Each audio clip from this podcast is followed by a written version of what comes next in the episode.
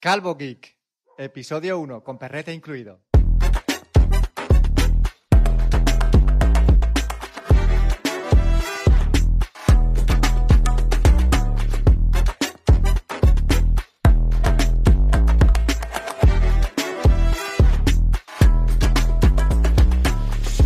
Buenos días a todos. Hoy es domingo, día 23, es el día de las elecciones generales aquí en España. Me cago en el putísimo perro. Y hoy es un día muy especial, y no porque hoy sea un día decisivo en nuestras vidas, no se calla el perro, sino porque hoy nos acompaña en este podcast, en este especial crossover, que supongo que ya habréis visto en el título, nada más y nada menos que el mejor podcast anual de la podcastfera española. Estamos hablando de Pasión Geek. Buenos días, David, y buenos días, Blay. Buenos días, señor Fercuesta. ¿Cómo estáis? Eh, muy bien, muy bien. Eso de presentar a los tres a la vez, mola. bueno, es, su, es, su, es, su, costumbre lo de darle paso a todo el mundo a la vez y que se tengan que pelear. Le encanta hacerlo. Oye, pues nada, encantados, encantados de estar aquí. Yo ya hablo yo primero. Encantados de estar aquí. Es un podcast que a nosotros nos encanta. Calvo Geek.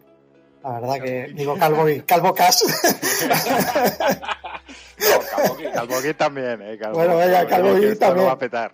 Uy, qué mal he empezado, por Dios. pues eso, que nos encanta y os seguimos y, y muy guay todo. Aquí estamos, vamos a debatir ahora aquí y a tirarnos un poco los cuchillos. un poquito. Percuesta, ¿qué pasa, tío? ¿Cómo estás? Aquí, aquí, andamos grabando a ver qué tal. ¿Eh? En este primer episodio también muy contento de, de, de bueno, a ver, a ver, qué tal, a ver qué, qué, qué, sale de todo esto. Vamos, bueno, este podcast lo va a petar seguro. Vamos. Bueno, esa, esa es tu opinión, ¿no? Va, va, va, va a tener seis escuchas, por lo menos, las nuestras. Las nuestras y las de la gente que nos sigue, que normalmente son los mismos. O sea, que al final nos van a escuchar por duplicado. si no les ha quedado claro. Blay, miope pensativo. Buenos días uh, desde Oliva. Buenos días. Yo eh, quiero decir que estoy aquí obligado. Yo no estoy aquí por gusto, pero no me fío de vosotros. Tengo que mantener mi reputación. Son 15 años y me toca un domingo de elecciones estar aquí. Y cómo no, por supuesto, eh, mi amadísimo Fernando Vidaldo Álvarez y mi amadísimo Jorge. ¿Cómo estáis, compañeros? Muy buenas. Otra vez nos das paso. Pensé que lo ibas a hacer bien, pero no. Pero bueno. libertad o paso a la vez, tío. Y yo siempre elegid vosotros, ¿sabes? Silencio. Por Silencio. Jorge no se atreve. Jorge está Jorge ahí. sigue muteado. Yo, yo estoy abrumado aquí entre tanta estrella de, del podcasting, entonces yo, yo hoy me siento muy pequeñito, así que espero no, espero estar a la altura. Seguro. Seguro que sí. Bueno, eh, estamos aquí reunidos porque ha pasado, en estas semanas han pasado cosas, cosas tecnológicas y hay mucho que hablar. Realmente hay mucho que hablar, pero hay poco que decir. ¿vale? Es un poco la, la conclusión a la que yo he llegado después de, de estos días. Voy a empezar yo diciendo una única frase que va a ser un poco el hilo conductor de todo lo que va a venir después. Y es la siguiente, ¿vale? Abrid bien vuestros oídos, eh, esas orejitas con forma de, de cono, para escuchar eh, lo que voy a decir, que es esto. Android me vale, pero no me gusta. ¿Vale? Bueno, bueno, ya estamos. Toma ya. Entonces, ¿por, ¿por, qué es esto? ¿no? ¿Por, qué, ¿Por qué Android me vale, pero no me gusta? Pues porque ha habido una especie como de androidización, pixelización, samsungización, como queráis llamarlo, estas semanas. Y es que varios de nuestros miembros de este podcast han dado un pequeño salto hacia un lado, ni siquiera voy a decir hacia adelante, han dado un salto hacia un lado y han decidido pues dejar atrás sus iPhones y su iOS y su ecosistema para probar nuevas, nu nuevos horizontes en su, en su vida digital, ¿no? Entonces, eh, ¿quién fue el primero? ¿Quién fue el que arrastró a los demás? Estiró no de la cuerda. A mí no me veréis que sé que me estáis mirando, pero la culpa de todo esto es siempre el que termina arrastrando de tapadillo Jorge. Exactamente. Exactamente. ¿Qué fue primero, el huevo o la gallina? Jorge. Venga, Jorge, empieza tú a, a, contar un poquito tu periplo rápidamente y, y, qué, y qué es lo que va a pasar contigo. Eh, yo voy a decir otra frase. A mí me encantan las hamburguesas y las pizzas, pero no puedo estar toda la vida comiendo hamburguesas. Entonces, a ver, yo siempre he dicho que el, el, el, desde que empezó toda esta revolución de los smartphones, de Android y de iOS, yo he estado siempre más tiempo en iOS que en Android, pero yo siempre he estado flirteando con, con Android, ¿vale? Es un sistema que a mí siempre me ha atraído, pero siempre le han faltado cosas. Entonces, conforme van saliendo eh, novedades y tal, a mí me gusta eh, probarlas. Entonces, eh, yo creo que ya lo hablamos en uno de los últimos podcasts del, del Pixel. Eh, cuando salió el Pixel 7, eh, no, el 7A. El 7A eh, dije, hostia, este precio, va, vamos a, no pasa nada por comprar y probar y cacharrear. Entonces lo probé, me gustó la cosa, pero dije, mmm, aquí hace falta algo un poco más premium. En cuanto se puso a tiro el Pixel 7 muy bien de precio con las ofertas que ha hecho de derribo Amazon, eh, pues los estuve probando, los estuve probando y tal. Y mmm, al final yo siempre mantenía el iPhone y dije, no, no, venga, vendo el iPhone, eh, voy con todo. Yo tenía un 13 Pro que vendí. Y al final lo que me tiró para atrás es el tema del, del, tamaño. Luego hablaremos sobre cuáles son los pros y cuáles son los contras. Eh, entonces ahí yo empecé a comentar toda la jugada que estaba haciendo y aquí vino, vino Fed, ¿eh? que se subió al, al bus y, y, entonces empezó. Y Lucas, claro, Lucas, de vernos hablar de una cosa y otra, pues, eh, pues también dijo, yo aquí no me puedo quedar atrás. Vale, mira, un, un, segundo, ¿vale? Porque lo primero que quiero hacer es dejar claras cuáles son las cartas que estamos jugando hoy aquí. Y quiero que digáis, de los que estamos aquí, de los seis que estamos aquí, ¿cuántos de vosotros tenéis ahora mismo un Android entre manos y cuántos un iPhone? Empezamos por ¿cuántos de vosotros tenéis un Android? Levantad la patita. Android. Yo ahora mismo sobre la mesa eh, estoy grabando con un MacBook Pro y aquí a mi izquierda hay un Android y a mi derecha hay un iPhone. Compartido. ¿Qué estás usando? Es la pregunta.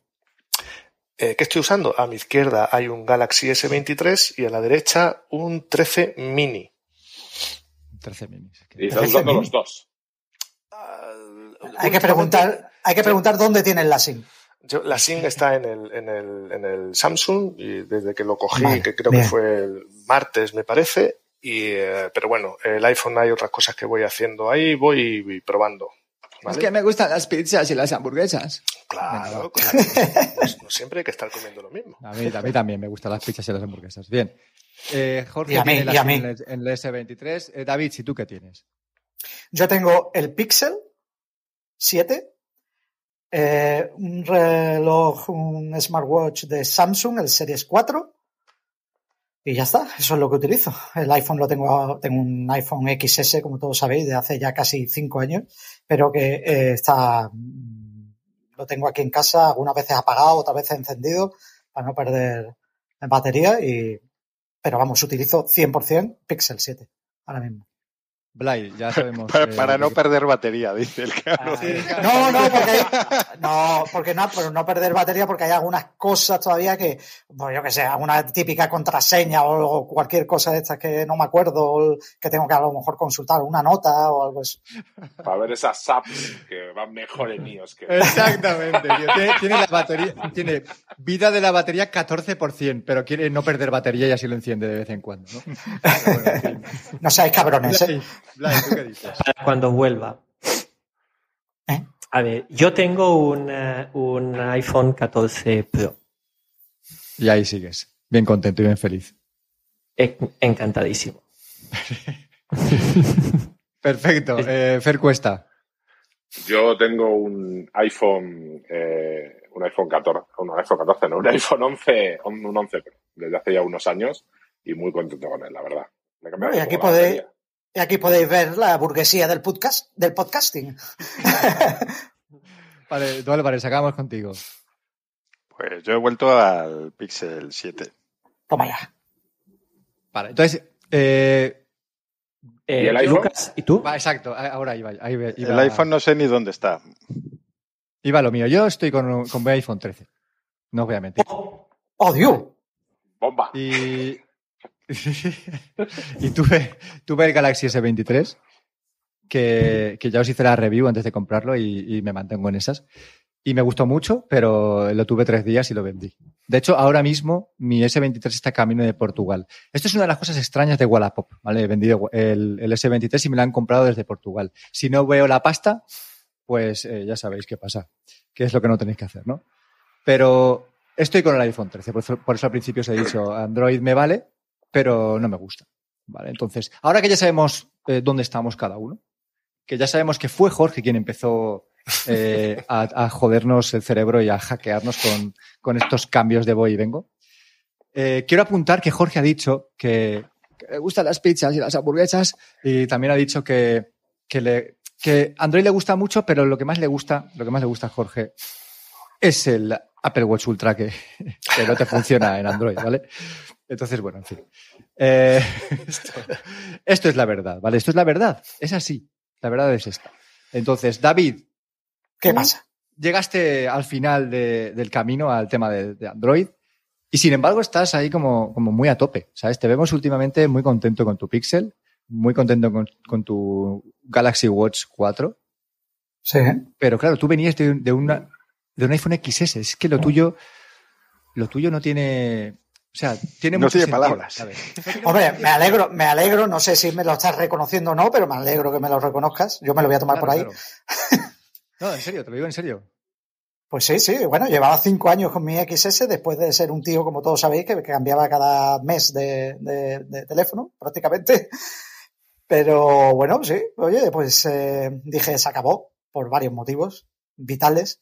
Se acabó ya el tema de esto de estar cambiando, más que nada porque no me, no me producía ninguna felicidad eh, hacer eso. Y Sí, eso se llama hacerse mayor, David. pues sí, sí, sí, hacerse mayor será, se- será eso, pero, pero, pero no, no, no, no, no tenía ningún tipo de sentido eh, y para mí.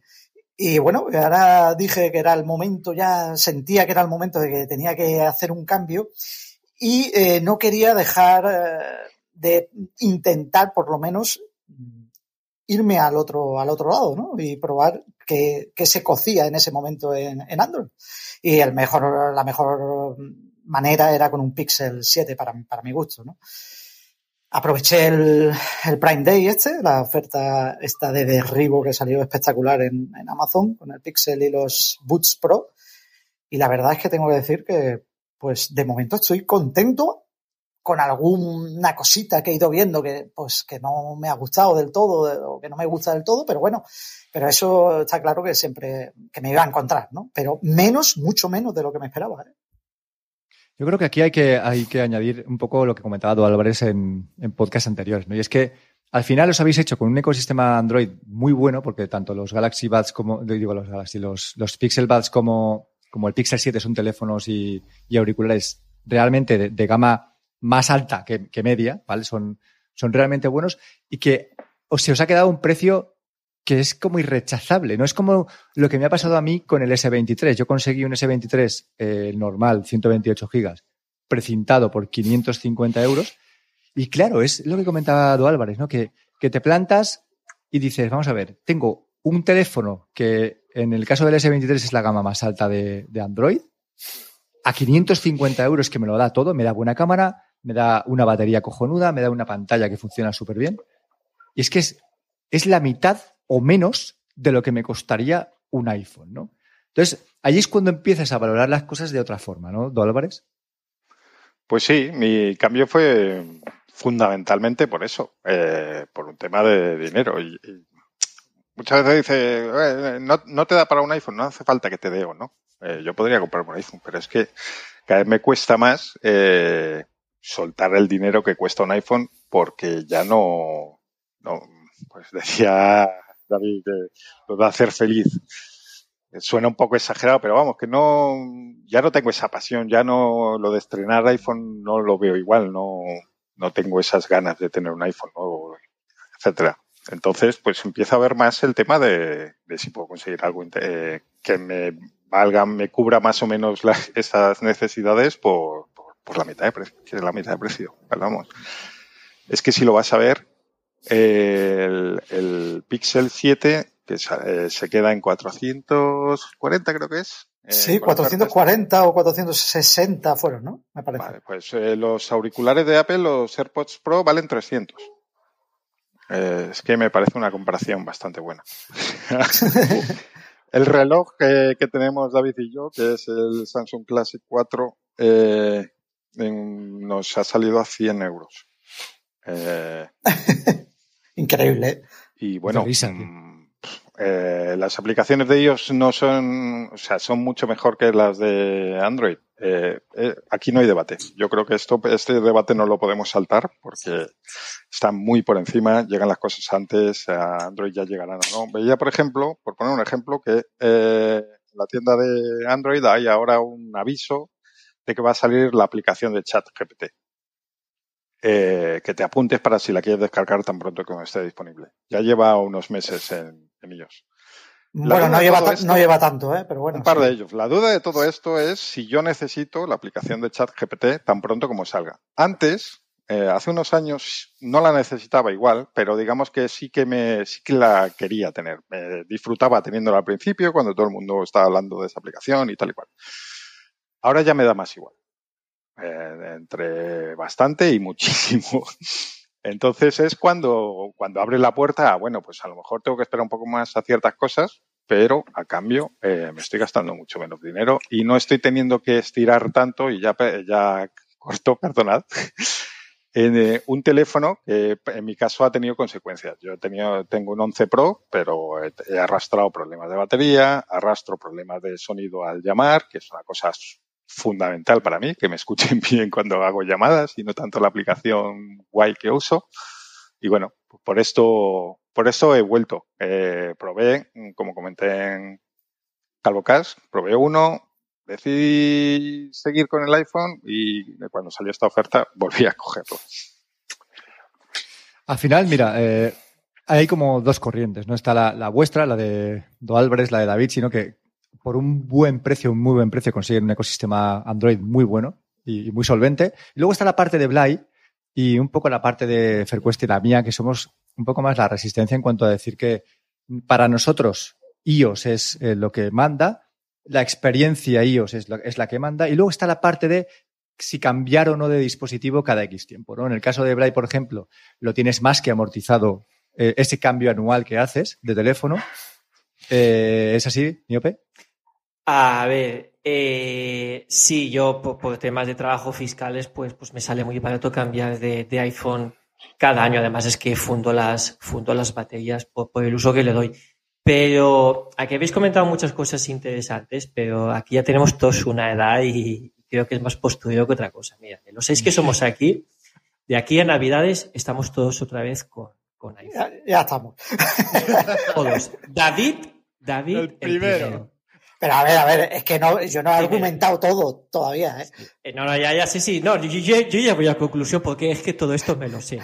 Todos volvemos a, todos estaremos con iPhone dentro de un tiempo. Cuando volvamos a grabar los seis, estaremos todos con iPhone. Y después hay varias cosas. Como dispositivo, si, si yo hablo por mí, si mi vida fuese solo un móvil para pues, el WhatsApp y el mail y, y música, pues posiblemente tendría un Android y estaría encantado. Y tengo claro que ese Android sería un Pixel. Yo ya no concibo nada en Android que no sea un Pixel. Hablo por mí. Pero, pero no, no es eh, o, iPhone o, Android. Yo creo que es un poco más complejo porque eh, el, iPhone eh, para mí es, vamos a decirlo así, es el HomeKit de Apple. Tú puedes tener solo un iPhone porque no necesites más, pero si quieres tener cualquier cosa de Apple que no sea un iPhone, vas a necesitar un iPhone porque es lo que lo une a todo. Cuando hablamos de ecosistema de verdad, pues no hay rival. Tienes un iPhone, tienes unos AirPods muchas veces, tienes un iPad, tienes un, tienes un Apple TV, tienes un MacBook Air y el iPhone es lo que lo une todo, con lo cual a veces es, el pegamento que lo une, mientras que en Android no tienes esa necesidad. Y sí que es más fácil hacer un cambio a un píxel. Y eso hay que tenerlo en cuenta.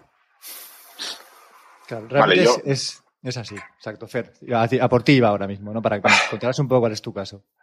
Yo, yo quería preguntar una cosa a todos los que ahora tienen un, Android, ¿no? Eh, a, los despojos esos, ¿no? no, una, una pregunta fácil. Eh, ante igualdad de precio, ¿qué tendríais ahora? Mira lo que cabrón. Se lo tenía, se lo tenía ahí pensado, ¿eh? Lleva tres días ahí, urdiendo la pregunta. Yo lo respondo rápido porque es que ya lo he dicho. Para mí es fundamental. Son muy parecidos y hay una gran diferencia en precio y en aplicaciones. Son las dos, los dos temas. Si me igualas el precio, eh, me cojo un iPhone, sin ninguna duda. Si me igualan las aplicaciones, me cojo un Pixel sin ninguna duda, pero sin ninguna duda, ¿eh? Ahí sí que lo dudo menos todavía. Ya, ya, pero es que ya estás metiendo condicionales.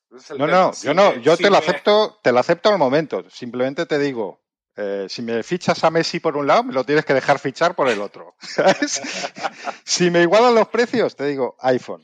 Eh, porque es que le has quitado el, el, gran problema. Tiene otros problemas, ¿eh? pero le has quitado el gran problema. Eh, pero si me igualan las aplicaciones, te digo que me cojo el Android y elijo el teléfono que me apetece, elijo el reloj que me apetece, elijo los altavoces, el servicio de música que me apetece y no estoy atadísimo con todo. Vale, yo te voy a contestar. Eh, me cogería el iPhone 14 Pro. Pero te voy a contestar también con otra pregunta. Tú entre un, entre un Ferrari y, un, y el coche que tienes, ¿cuál cogerías a igualdad de precio? Mira, yo te voy a decir una cosa. El, Ferrari, ¿verdad? No quepo, no quepo. ¿Y cuál tienes? ¿Y cuál, y cuál tienes? No, no, es que en el Ferrari no quepo. Bueno, me da igual. Eh, un Hammer, un Hammer. me da igual. Vale, vale, sí, sí. Un Hammer, Hammer. Claro, ¿y cuál tienes? Para altos. ¿Y cuál tienes? Pues el, tienes el Peugeot. Claro. Pues Jorge, ¿y tú, ¿y tú qué harías? Eh, a ver, yo eh, depende, el que tenga el teléfono más pequeño. O sea, yo. yo es que yo todavía no he contado mi película, pero, o sea, yo al final, el por qué tengo aquí en un lado un S23 que yo jamás me había eh, valorado, y yo era de los que decía si estoy en Android estoy con un Pixel, hasta que Lucas empezó a meterse por medio y decir, pues yo he cogido un S23. Y dije, digo, bueno, digo, vamos a investigar el S23 de qué palo va. Y entonces vi que era un teléfono que tenía un tamaño dentro de, la, de lo que son los Android es, eh, en cuanto a tamaño, pues no sé si hablamos de una gama media alta o alta, ¿vale? En cuanto a tamaño, podemos decir que este es el más pequeño que hay, ¿vale? Sería del palo del, del Asus este nuevo, el Zenfone 10, 910 que ha salido, están ahí en ese tamaño. Tienen el mismo tamaño, este tiene el mismo tamaño que un 13, que un 13 Pro, ¿vale? O sea, ahí Samsung ha ido a copiar exactamente, a, a, a combatir con la gente de, de, de Apple que se quiere mover en esos tamaños. Eh, y entonces nunca lo había valorado, pero, pero bueno, reconozco que tiene un tamaño bastante, bastante comido. Pero es que yo lo que llevo mucho tiempo buscando eh, son teléfonos muy pequeños, ¿vale? Eh, y ahí el único y el imbatible es un 12 o un 13 mini. ¿Vale? Entonces yo no lo sé, a igualdad de precios, pues no sabría decirte. Yo en cuanto a tema de aplicaciones, de verdad, yo eso que decir, de, si las aplicaciones de ellos son mejor, no, no cabe ninguna duda. Eh, salen antes, a mí eso es un poco que me da igual, pero yo realmente si miran mi uso del, del iPhone, yo uso pocas aplicaciones. De verdad que es que uso muy, muy, muy poquito, ¿vale? Y, y, yo no soy una persona de consumir mucho contenido en el, ni en el iPhone ni en el Android, en ningún teléfono. Yo intento cada vez usarlo lo menos, lo menos posible. Entonces, por eso lo que me llama mucho la atención y es lo que me tiene loco aquí decidiendo eh, que debatir, yo no estoy decidiéndome entre el S23 y el iPhone por aplicaciones o por un reloj, que luego si queréis hablamos del reloj, o por otras cosas, es por el tema de tamaño, ¿vale? Yo lo que busco es un teléfono que ocupe lo mínimo posible, que pueda llevar en el pantalón del vaquero y que pueda ir en la moto con el, un móvil en el, en el pantalón, que yo salga a correr y en un, un, bolsillo minúsculo de mi pantalón de correr con cremallera pueda meter el iPhone, que es lo que hago, que el otro día salí, no llevaba nada, ¿vale? Y digo, hostia, digo, ¿dónde meto el teléfono? Yo lo voy a tener que llevar en la mano y el pantalón llevaba un, de verdad, un bolsillo minúsculo con una cremallera y digo, a ver si esto entra aquí y entró el teléfono y eso es la hostia. Eso es lo que a mí me hace decir y me enciende un poco el chip de decir, te tienes que quedar aquí en este, en este teléfono. Pero no es por quedarme en iOS, de verdad, es por el tamaño del teléfono, únicamente.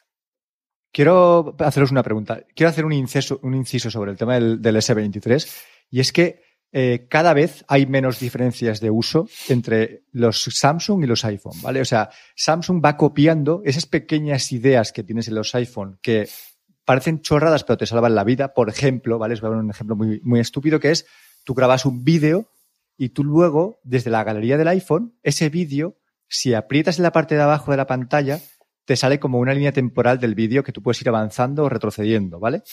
Pues eso lo ha copiado Samsung. Entonces tú luego cambias de móvil y esos detalles que son muy buenos de ellos los tienes en Samsung. Pero no solo ese, sino hay muchos más que son literalmente copias. Pero bueno, no es malo, ¿no? En este caso, porque al usuario siempre le estás dando un poco de, de ideas buenas y facilidad de uso.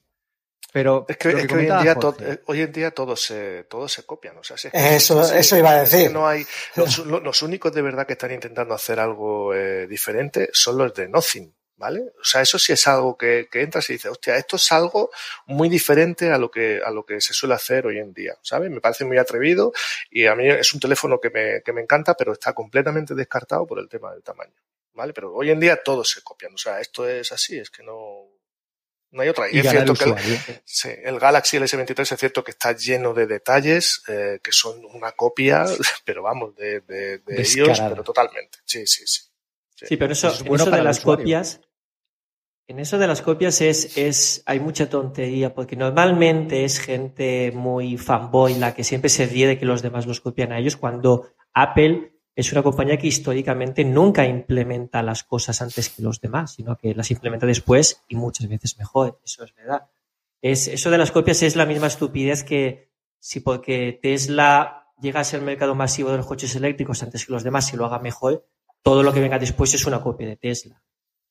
Son cosas que, que no se sostienen. Al final, el nivel de avance de la tecnología es tal que, que, que no se puede innovar y no sacar algo si no es distinto a los demás. Es que eso no se sostiene por ningún lado. Apple siempre intenta darle como una vuelta de tuerca a las cosas, pero es cierto que los que realmente van sacando cosas que al final eh, terminamos usando en el día a día, eh, por ejemplo, lo de las live fotos, ¿vale? Las, las- sabes que cuando haces una foto, ¿no? Te captura como unos Mm. cuantos segundos y tal, eso lo hizo, eso lo hizo Apple, ¿vale? Y ahora lo ha copiado todo el mundo. Eh, lo de, yo no sé si tú probaste Lucas, en la- bueno, te iba a decir pruébalo, no, ya no puedes, que lo pruebe el portugués. En la galería de, sabéis que en, en, en iOS una cosa muy chula que hay nuevo es que tú en una foto si dejas pulsado sobre un objeto, ¿no? Te lo detecta y Mm. lo puedes cortar y lo puedes pegar en otro lado. Eso lo tiene también el, el, el Samsung ahora, que lo he, que lo he visto. Sí. ¿vale? Eh, Apple sacó los memojis estos, como se llamen, y, y Samsung los ha copiado. Es decir, Apple son los que, digamos, que dándole una vuelta de tuerca a las cosas, sacan cositas y el resto lo que hace es decir, hostia, esto es bueno, lo cojo y lo copio. Está muy bien, ¿no? Y Samsung tienes eh, lo de la carpeta segura, que es un poco parecido a lo de ocultar una foto, ocultar un vídeo, Sí. donde puedes meter ahí no solo fotos en el tema de Samsung, sino aplicaciones, notas, etcétera, ¿no? Pero bueno, lo que me interesaba de lo, de lo que has comentado, Jorge, es, es un punto que yo creo que nos, nos debe afectar eh, a todos. Y por eso quería lanzaros esa pregunta. Y es, ¿vosotros habéis notado que con el paso del tiempo estáis usando menos aplicaciones? Muchísimas menos. Sí, total. Vamos, totalmente. Por eso es que tengo aquí alguna cosilla que me ha apuntado, como lo del el tema de las aplicaciones y la diferencia entre un sistema y otro, que ha dicho Fer, Do Álvarez. Y yo, por ejemplo, pues eso, lo que quería decir, que no noto tanta diferencia porque no utilizo tantísimas aplicaciones. Y en las que noto la diferencia, eh, mm, eh, o sea, eh, me gustaría hacer una diferencia entre los desarrolladores que están por estar en Android y los que verdaderamente quieren estar. Porque claro, por ejemplo, ejemplo, eh, Substack, ese, esa empresa o ese desarrollador lo que ha hecho es hacer una aplicación en Android porque había que hacerlo. No porque quiera cariño, estar. ¿no? Sin da- no, no, sin nada de cariño. O sea, es que es un truñaco. O sea, y después está el que quiere estar en Android, que ahí yo ya no veo tanta diferencia. En serio, no veo tanta diferencia. Incluso algunas me atrevo a decir que mejor que News. Pero bueno, son casos muy puntuales. Pero, pero es, yo no noto tan- tanta diferencia entre los desarrolladores, como digo, que verdaderamente quieren estar en Android. Yo, Yo- creo que, que, que Meta quiere estar, eh, por ejemplo, otra vez en Instagram, en, Android, pero la aplicación de Instagram en Android no es la misma ni por asomo que la de iOS. Yo creo que es el ejemplo más, más claro que hay, ni en calidad de subida de, de fotos con los procesos que hace, ni en tamaños, ni en nada, no. Ahí sí que no hay comparación. Y entiendo que Meta quiere estar, quiere que Instagram esté en Android. Después es verdad que yo creo que utilizamos eso mucho como excusa, pero hay mil aplicaciones que si están aquí son mejores que allá, pero en el día a día, yo, por ejemplo, como, como Jorge, cada vez menos. Y las que uso, pues mejor o peor, sí que están en, las, en los dos sistemas por igual. Pues yo no he notado eso. Hace años sí lo notaba, verdaderamente, lo de, lo de Instagram, pero yo no noto, no he notado ahora especialmente eso, ¿eh? Que me baje la calidad o que, de la foto que subo. El tema de, o sea, yo me pongo ahora de la mano del desarrollador que tiene que hacer una aplicación para Android y eso tiene que ser una puñetera locura, ¿sabes? O sea, ten en cuenta que hay tantísimos modelos, tantísimos tamaños de pantalla, tantísimas versiones de Android que implementar una aplicación que funcione bien en todas, eh, yo creo que eso tiene que ser completamente imposible. Para un iPhone iOS es algo más, eh, es algo más sencillo, seguro. Seguro. Luego, eh, sobre las aplicaciones, eh, yo creo que todos arrastramos un poco el mito de el mito o la realidad de hace unos años y nos creemos que es igual, igual que decimos, pues en Android está todo cogido por pelos y cambia por, hilos y cambian todos los días. Se ha unificado todo mucho más de lo que pensamos. Los sistemas operativos, o sea, los teléfonos están mucho más actualizados de lo que pensamos. No es como antes que había saltos enormes entre unos y otros. Y las aplicaciones, los grandes desarrolladores, efectivamente, tú te encuentras una cosa más o menos igual. Incluso en algunas te puede gustar más algún detalle que han metido en Android.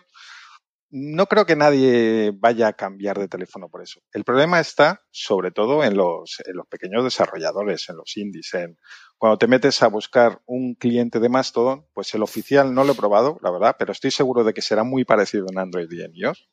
Pero si tú te vas a buscar desarrolladores independientes que te hagan un cliente chulo, en iOS tienes muchas opciones y en Android la cosa está bastante más limitada. Y como digo Mastodon, digo todo. Todo lo que sea pequeños desarrolladores que hacen una aplicación para una cosa concreta tal, en iOS es que parece que cualquier torpe te hace una cosa chula y que funciona bien y tal y cual, y en Android pues la cosa está bastante más complicada. A mí, de hecho, me ha decepcionado un poco ese punto. O sea, me ha alegrado ver que los grandes desarrolladores efectivamente se hayan puesto más o menos a la altura, mientras que en el caso de los pequeños sigue habiendo una diferencia bastante, bastante grande.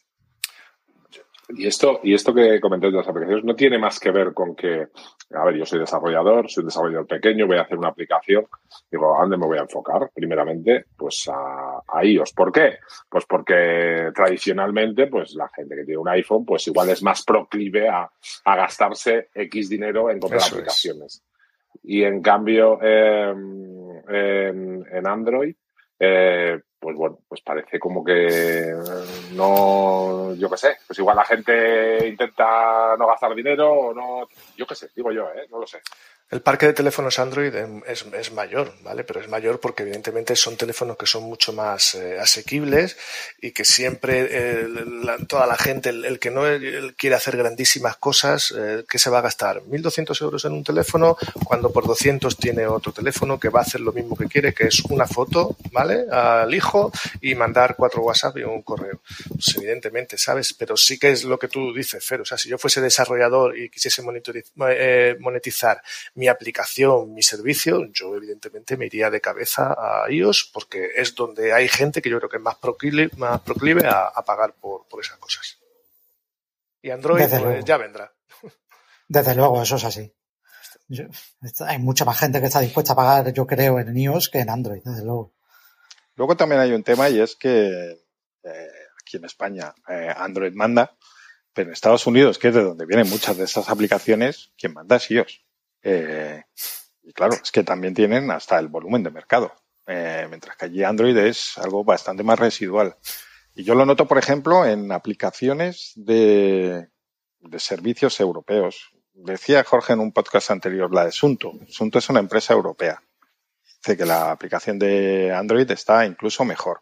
Sí. Aplicaciones de bancos y cosas así españolas, yo veo que me funcionan mucho mejor en Android que, que en iOS. ¿Por qué Android es mejor? No. Porque ellos, su gran mayoría de clientes, resulta que usa Android. Eh, entonces, pues termina funcionando mejor por el motivo que sea, porque al final se dedican más a esas aplicaciones porque tienen muchísimo más clientes. Pero la gran mayoría de estos desarrolladores independientes de los que hablábamos y tal y cual, grandes, pequeños, digamos, están al otro lado del charco. O, eh, o en otros países, como Francia, por ejemplo, donde también iOS manda eh, incluso en cuota de mercado. Al final lo que pasa es que si estamos coincidiendo todos en que usamos menos aplicaciones, ¿no? que el volumen de aplicaciones que descargamos es cada día menor porque simplemente y probablemente le dediquemos menos tiempo, realmente eh, tiene mucho sentido ir a un teléfono que sea mucho más barato que nos ofrezca lo mismo, ¿no? Entonces, por ejemplo, en el caso de Fer Cuesta, que ya le toca renovación, que, que es, es inminente, Fer, lo que tienes que hacer, no tienes que hacer un cambio y comparte un móvil nuevo. ¿Qué estás pensando hacer? Pues, em, a ver, no os voy a engañar. Em, hace poco, desde hace no tanto, tengo un Apple Watch Ultra con el que estoy contento. Em, imagino que me dolerá mucho gastarme la pasta que cueste, pero yo creo que seguiré en iOS. Yo creo que seguiré en. Y muchas veces lo he hablado, ¿eh? incluso lo he hablado aquí con, con mi mujer y demás, y, y al final es una pasta. Al final, quieras que no, pues no solo es, no solo es el iPhone que cuesta un dineral, sino luego también, que de esto no hemos hablado, de los servicios de, de, Apple que, que cuestan un dineral, cuestan un dineral y, la verdad es que no, mm, encima no funciona muy allá, sobre todo la nube de, de iCloud. Y, y al final dices, "Bueno, no sé, no sé lo que, no sé si hago bien quedándome aquí, siguiendo pagando una pasta todos los años, pero, pero es que luego también estoy muy contento con, cómo funciona el sistema y, en general, bueno, a ver, con sus, nada es perfecto, ¿eh? pero al final, pues yo me imagino que, seguiré, porque también, por ejemplo, el Apple Watch para mí es, es un dispositivo que funciona muy, muy bien. No he probado, sí que es cierto que no he probado, ahora estoy otros probando otros relojes y demás, pero bueno, no sé, eh, imagino que seguiré. Yo lo de que los dispositivos cuestan una pasta, o sea, vamos a ver, si tú, por ejemplo, un- un- los Galaxy de gama alta se están poniendo ya a la par de un, de un iPhone, ¿vale? Con lo cual está claro que las compañías que van hacia teléfonos de gama alta se están poniendo en el, en el mismo nivel de precios. Yo sí creo que si un iPhone te cuesta eh, 1200, eh, 1100 y tú le vas a aguantar toda la vida útil de ese teléfono, como por ejemplo Fer, los dos Fers habéis hecho con los 11 Pro, no creo que sea tanto dinero. Otra cosa distinta es el que tiene que renovar cada año porque sí, porque es que yo tengo que comprar lo último. Y entonces el teléfono que me costó eh, 1200, 1300, 1400, le tengo que tirar el precio porque tengo que comprarme el nuevo sí o sí. A mí, Oye, que cada uno que haga lo que le dé la gana, ¿vale? Pero yo, por ejemplo, eso ahora me lo estoy encontrando porque hay veces que me da la locura también de buscar un Apple Watch Ultra que físicamente es un reloj que me gusta y que tiene cosas que me, que me gustan y los estoy encontrando por 600, 650 euros en Wallapop. O sea, un reloj que no ha cumplido un año, que costó mil euros y la gente se lo está quitando por ese precio. A mí me parece una locura y se lo está quitando por ese precio porque saben que el mes que viene eh, sale el nuevo y hay que comprar el nuevo, ¿vale? Entonces es lo que digo. Yo creo que si tú te gastas el dinero que te, que te pide Apple por un dispositivo y lo aguantas el máximo que lo puedes aguantar, yo no creo que sean, no, no, no- no podemos hablar de no es que cuestan un pastón, ¿vale? Bueno, Eh, yo tengo eh, matices ahí, ¿eh? Y lo digo por, y otro- y lo digo por experiencia porque soy creo que el que más tiempo ha aguantado con el teléfono. Eh, lo digo, lo digo, lo digo porque es que, claro, eh, tú puedes, eh, yo lo he pensado eso también, ¿no? Y dices, bueno, pues si me lo aguanto cinco años o cuatro o cinco años, tampoco hay que aguantar los cinco, dices, bueno, pues si divides ahí por año y bueno, pues no me sale tan caro re- realmente, pues ese dinero que gasté en su día. Pero ¿a costa de qué? Porque renuncias también a muchas cosas, ¿eh? A cosas que tú crees que no mientras lo tienes, pero que cuando ahora tengo el Pixel, por ejemplo, tengo el Pixel o si tuviese el 14 Pro, ¿eh? Ostras, sí, parece que no hay avances, pero sí los hay. Y sí te estás perdiendo cosas, y sí te estás perdiendo degradaciones de batería. Y, Ya, pero te- David, tú dices eso ahora que tienes un Pixel. Hace seis meses eras el tío más feliz del mundo con tu iPhone XS. Y sabías que había mejoras en, en los modelos que salieron después, pero no las valorabas o no eran lo suficientemente eh, aspiracionales para que tú cambiases de dispositivo. Claro, pero por eso mismo te estoy diciendo que ahora te das cuenta de que estabas renunciando a bastantes cosas también, ¿eh? Ya, pero eso pasa, eso, eso pasa siempre, o sea, en cualquier dispositivo y cu- y cualquier plataforma. Y Ya, pero si te gastas 500 euros en un teléfono, Pero es que eso No es un- lo mismo. eh, Es que eso es un error y aquí no estamos siendo justos. Y yo voy a lo que ha dicho Jorge porque tiene mucha razón. Vamos a ver, tú puedes tener un, tú puedes tener un iPhone, un Pixel o un Samsung, lo que quieras. Evidentemente, a partir de los dos años sí que vas a notar diferencias importantes por implementaciones de software y de hardware. En hardware, sobre todo, pues mejoras de pantalla y, y- y entiendo que cámara. Pero a partir de los dos años vas a notar mejoras. Pero puedes seguir utilizando. Tú un iPhone lo puedes utilizar tres o cuatro años de una manera muy digna y amortizas lo que te ha costado entre esos años y la experiencia de uso y la satisfacción y el retorno que te da en amabilidad de uso, pues, pues yo creo que, que puede compensar. Pero estáis diciendo al mismo tiempo que un iPhone te cuesta 1.400 pavos y eh, a igualdad de precio, si lo igualamos con, con un Android, ¿cuál elegirías antes? Claro, un iPhone siempre vale más o menos lo mismo, pero un Android, un Samsung S23, que cuando sale te cuesta igual o más que un iPhone y a los tres o a los cuatro o a los cinco meses te cuesta la mitad, ¿qué estás comprando? ¿Algo que, que se devalúa un 50% en seis meses? No es una, no es siquiera una comparación que puedas hacer porque estás comprando algo que sabes que se degrada muy rápidamente frente a un iPhone y nos centramos mucho en el iPhone que aguanta su valor. E, e, eso implícitamente los mensajes que te dice yo creo que ya son bastante claros. Yo sé que, que tenerlo en cuenta. Yo creo cosa... que tenemos que reducir un poco el debate y quitar cosas que no son debatibles. Por ejemplo, comprar un Samsung a precio de lanzamiento, yo creo que para nosotros que nos gusta iOS al final y tal y cual, no es debatible. O sea, no, no es no, una opción que exista. No Esa, esa, opción es como si no existiese. No se puede meter en la comparación porque nadie lo va a hacer. A no claro, pues entonces claro, pues olvidémonos del dinero y vamos a qué motiva esa devaluación tan rápida de unos y de otros no. Pero es que está... Porque a lo mejor está ahí la respuesta a si cambiamos o no cambiamos, qué tenemos o qué no tenemos. Porque estamos, estamos jugando al cluedo.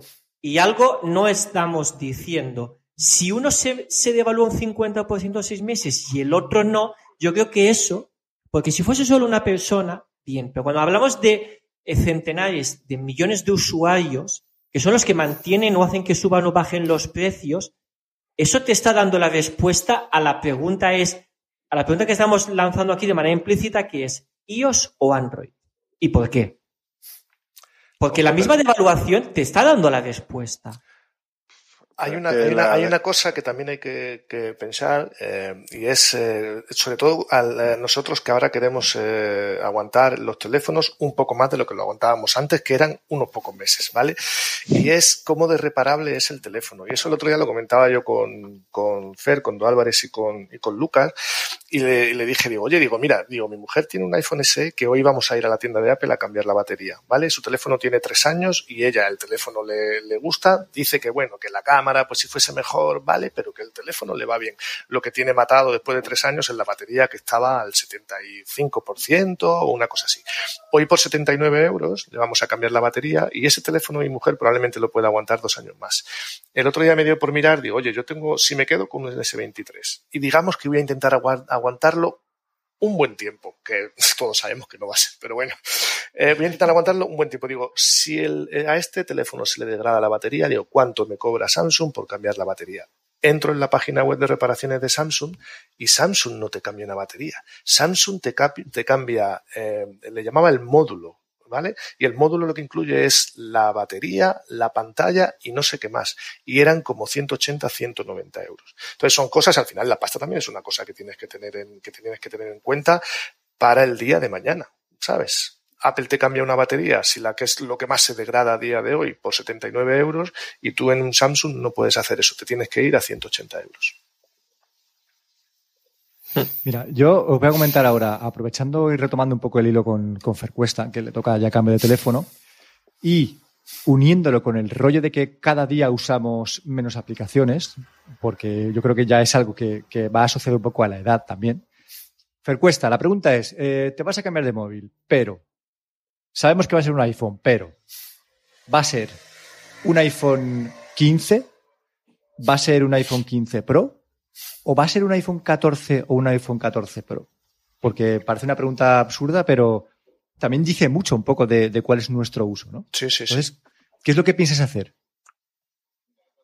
Pues mira, esa es muy buena pregunta. Eh, inicialmente parece, estaba como esperando al, al, iPhone 15 por aquello de que, bueno, ya coges el último modelo. El conector, eh, importante. Ya se, el conector USB-C, que ya va a ser como más estándar para evitar. Eh, estás esperando eso. Lo que pasa que eh, últimamente entre los iPhones eh, los cambios anuales son mínimos, son pequeños. O sea, yo, eh, mi mujer tiene un iPhone 14 Pro ahora mismo y, y yo cuando lo cogí para configurárselo y tal, cuando, cuando ya lo cogió, eh, mm, dije, joder, pues esto es, o sea, es decir, yo tengo un 11 Pro, es parecido, o sea, tampoco es un cambio que digas, ostras, es que esto es una bomba, esto, esto, qué, pedazo de cambio desde que yo tengo, ¿no?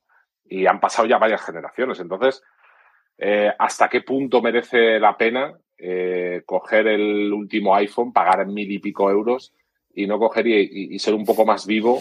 Eh, decir, mira, eh, ahora que sale el 15, el 14, mmm, mucha gente lo va a querer quitar, algunos hasta quitarse stock, lo que sea, y te lo va a sacar a muy buen precio. Y ahí yo creo que va a estar el. eh, igual no es tan descabellado la idea de decir, voy a dejar mi lado más geek, el, el, el rollo de tener siempre lo último, ser más.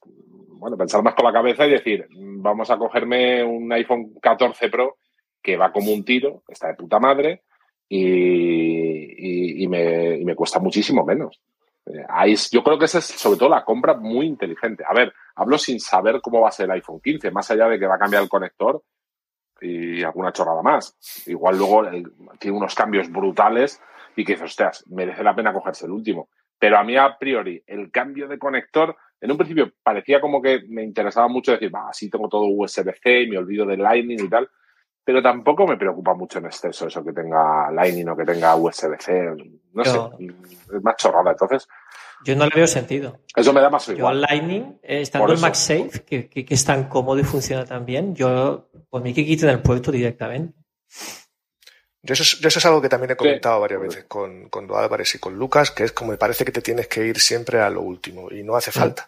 Entonces yo el, el, el iPhone anterior que tuve, el 13 Pro, eh, ya estaba el 14, ¿vale? Cuando, cuando, cuando salió.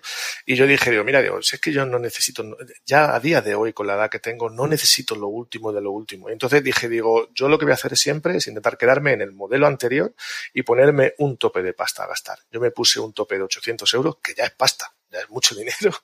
Eh, no porque sí, no te sí, lo puedas eh, permitir, ¿sabes? Sino es algo ya moral y el, el, decir, joder, o sea, es que esto me parece una cantidad indecente de dinero. Entonces yo me puse un tope y yo empecé a rastrear Wallapop hasta que encontré un 13 Pro que me cuadraba y que bajaba de los 800 euros. Y fue el que, fue el que compré, ¿vale? Entonces eso a mí no me parece tampoco descabellado el no tener que ir a lo último, quedarte con el anterior y oye, si puedes encontrar algo en Wallapop que tenga una buena salud de batería, que esté bien y tal, yo creo que es lo, es lo suyo.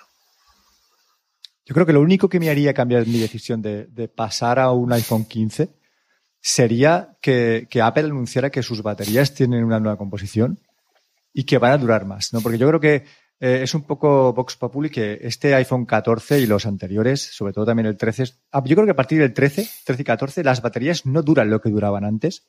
La salud de la batería decae mucho más rápido de lo que decaía años atrás.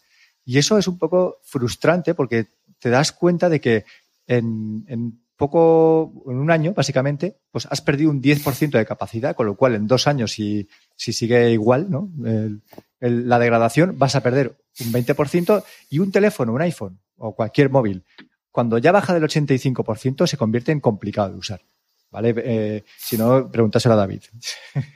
Sí, la verdad que sí. Ya soy XS que vivía con un te cargador en el Te bolsillo, diría que ¿vale? incluso antes. Pero, pero ojo, eh, que la batería del XS no es la peor, eh. Los otros son peor. Se han degradado más rápido todavía, eh. Yo claro, en, el 14, en el 14 Pro eh, estuve con el 100% de batería unos seis meses. Después bajó el 99 y en los últimos dos meses del 99 me ha bajado el 94. Estoy flipando. Y no tiene un año todavía, ¿no? O sea, no, no, no. En, en, octubre era un año. Eh, respecto a los modelos de iPhone, yo he tenido en los últimos años el, el, iPhone 12, el iPhone 13, el 13 mini y ahora tengo el 14 Pro. Del que más descontento estoy es del 14 Pro. Yo, eh, Apple es muy civilina y sí que te empuja a que si quieres una buena cosa vayas siempre al mejor y pagues lo que, lo que pagas. Pero yo, el 13 mini me encantaría volver a un mini, pero por batería no me sirve, pero Ojalá los próximos iPhone a secas, sin Pro y sin nada, sean equilibrados porque baja ya un escalón y media uno. Me temo, no, que, me temo que nos van a empujar al Pro, como, como hacen. Pues yo del 14 Pro estoy absolutamente, absolutamente decepcionado, no, pero el peso que tiene, las protuberancias excesivas de las cámaras, Eh, la pantalla ProMotion. A mí la pantalla ProMotion en mi día a día me, me importa tres pimientos. Tal cual. Es algo que, quiero. ¿eh? en el S23 que tiene la pantalla a 120 Hz, sí que es algo que he notado mucho. De, mi 13 al, al S23, esa pantalla tan fluida, sí que me enamora, ¿sabes lo que quiero decir? A mí me ha enamorado del S23 la, la, pantalla y el telefoto, pero luego en el día a día mm, es lo que también tú comentas, es que no se utiliza, ¿no? Entonces, por ejemplo, yo que probablemente este año me cambie de, teléfono y, me decida a pillarme un iPhone nuevo, pues es muy probable que sea un 14 Pro y no un 15. ¿Sabes? Entonces, en fin, y la, y la razón es esa, es eh, por esa pantalla y por ese telefoto que tiene el 14 Pro. A mí el, tele, el, Claro, y encima es que. No, el, el telefoto del 14 Pro, todos habláis mucho de él, pero el 3 Pro es, a, mí me parece un desastre. ¿eh? O sea, no lo he probado. Cuando baja la luz es un auténtico despropósito. ¿eh? Ya, normal, ¿no? tiene, tiene menos apertura. Pero bueno, eh, más o menos tenemos claro ¿no? cuáles van a ser nuestros siguientes movimientos, pero hay algo más de lo que todavía no hemos hablado y es de los relojes, porque eh, varios de vosotros habéis dado ese paso a, un reloj con Android, claro, que tiene que hacer parejita con parejita de baile, ¿no? Con vuestro Android. Y voy a empezar yo, que también lo tuve. Voy a empezar yo que compré un Galaxy Watch Pro 5, que es el, reloj de, de, más alta gama que tiene Samsung y que mejor se complementa con sus teléfonos Samsung, porque esto es otra historia, ¿no? Si te compras un Galaxy Watch pero no tienes un Samsung, hay funciones de ese reloj que no vas a poder utilizar, como el electrocardiograma y la medición de la eh, presión, arterial. y no sé qué más, movidas, ¿no? Eh, estaba claro que si había que dar el paso a comprar un reloj Android, tenía que ser un reloj con wearables, porque otra, o sea, otro sistema en, el reloj que no fuera Wear OS no tenía mucho sentido porque, claro, ya todos sabemos que los de Amazfit eh, duran mucho más tiempo, pero en cuanto a funciones están mucho más, mucho más atrás que, los Wear Pero, y ya te digo, voy a empezar yo con mi experiencia con ese reloj. A mí, el Galaxy Watch 5 Pro como reloj me ha gustado. La correa, que tiene un cierre como un poco complicado, también me ha gustado porque si consigues ajustarla en el ancho exacto de tu muñeca, te despreocupas, ¿vale? Se quita como una correa de eslabones y cuando te lo pones tiene un imán y se engancha ahí, ¿vale? Y se queda perfectamente ajustada a tu, a tu muñeca. Eso sí que tiene un inconveniente y es que no puedes usar un, un portátil, un ordenador portátil mientras tengas el reloj puesto porque lo vas a rayar entero, el ordenador, porque justamente la parte de abajo de esa hebilla es metálica y choca todo el tiempo con, con tu portátil. Y luego, en cuanto al sistema, ¿vale? Que es como lo más importante, apenas me he bajado aplicaciones de la tienda de, Play Store de, Android, de Google, pero me ha echado muy para atrás algo tan, tan, joder, ¿cómo explicarlo? Tan absurdo, ¿no? Como, como es la vibración del reloj. Acostumbrado a esa vibración áptica que tienen los Apple Watch, que es como mucho más sutil, ¿vale? Mucho más orgánica. La del Galaxy Watch me ha parecido súper super vasta, demasiado fuerte. Y el, hecho de tener que estar constantemente tocando la pantalla con el dedo. Porque al final la pantalla se llenaba de mierda súper rápido y estar viendo una pantalla sucia constantemente a mí me ponía muy nervioso. ¿Vale? Y voy a acabar con eh, el tema del brillo automático del reloj, que no es que lo tenga muy acertado, ¿vale? Por lo menos en, mi uso. Eh, por la noche, cuando tenía la pantalla siempre activa encendida, me costaba ver la hora, porque el brillo era muy bajo. Y luego cuando tenía la pantalla normal, pues a veces era demasiado bajo también o a veces era demasiado alto. Es como que no, no, no conseguía ajustarse demasiado bien. Con lo cual, para mí, Güeros no es una opción demasiado válida para, para, un reloj. Y es muy probable que si tuviera otra vez un Android me pillara una Amazfit y tirara millas con eso, ¿vale? Porque me daría exactamente igual la medición de salud, como hayamos comentado en podcasts anteriores, simplemente con que tuviera buena batería y me diera la hora y lo que es el watch face me gustara, pues para mí sería suficiente. Ahora mismo tengo ese, reloj a la venta y es lo siguiente que va a salir de aquí. Vosotros, eh, Fer Cuesta y, y Álvarez, tenéis, digo, David y, y Álvarez, tenéis el mismo reloj. Y Fer, ¿qué, te ha parecido a ti? Bueno, pues es el que tenías que haber cogido tú. Eh, porque una cosa que se te ha olvidado decir es que te pareció demasiado grande el 4 y el 5 son prácticamente iguales, solo que el 5 es más grande y tiene bastante más batería. No tiene ese problema de la hebilla. Eh, es un modelo más clásico, de hecho. O sea, 4, 4 Classic es el modelo que tenemos nosotros. Y la vibración, estoy de acuerdo. Eh, la de iOS. Este es un tema que eh, tú ya has comentado históricamente. Eh, siempre te ha preocupado mucho lo de la vibración. Y sí que se nota la diferencia. Eh, pero a mí, eh, bueno, dices que hay que tocar demasiado la pantalla. Eso en el 4 tienes la, corona, que tienes otra opción de usar, mientras que en el 5 es pasándole el dedo. Sé que al final te obliga a tocar también. Pero bueno, mis impresiones, a mí me gusta mucho. Eh, me gusta poder elegir un reloj que no sea el de siempre. Eh, este reloj concretamente me gusta mucho. Eh, y lo único, el gran pero que le pongo es el tema de salud, que todavía eso no está bien hilado. Quiero decir, está Google Fit por ahí, eh, pero el tema del sueño no, bueno, directamente Google Fit no trata datos de sueño, los tiene que coger de otro. De forma que tú al final, si te compras un TicWatch, que es el que tuve, puedes usar todo con Google Fit, pero el sueño tienes que usar la aplicación de TicWatch. Así que al final le tienes que abrir la puerta, aunque sea solo para eso, para los datos de sueño, si es que te interesa tenerlos, claro. En el caso de un reloj Samsung, lo mismo. Puedes pasar de Samsung Health, pero al final tienes que activar como mínimo la parte del sueño si quieres verla eh, en Google Fit. Eso me gustaría que, que, lo solucionasen, que metiesen medición del sueño en Google Fit para poder elegir si quiero o no usar las aplicaciones de otros o no. Que luego cuando tenemos un, un Apple Watch no somos tan exquisitos y le damos acceso a un montón de gente que no conocemos. Pero bueno, esto es otro tema totalmente distinto.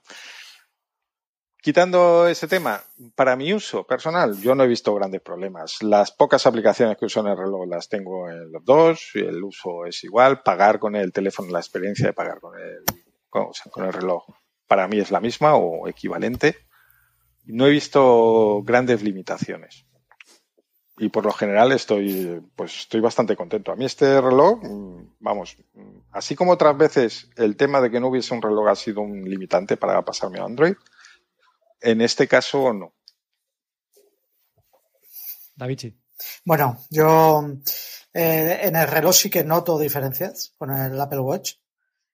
Es verdad que en el día a día no, no hay tanta diferencia como, como, pueda, como pueda parecer, pero después, eh, por ejemplo, he encontrado problemas en las complicaciones, que yo las utilizo mucho. Eh, no se actualizan bien. Yo utilizo mucho las del tiempo, las de previsión de lluvia y eso, los tengo siempre en la esfera puesta. No se actualizan bien aquí. No sé por qué. Eh, en el Apple Watch hay veces que ha tardado algo en, actualizarse la del tiempo, vale, pero no es como aquí. ¿eh?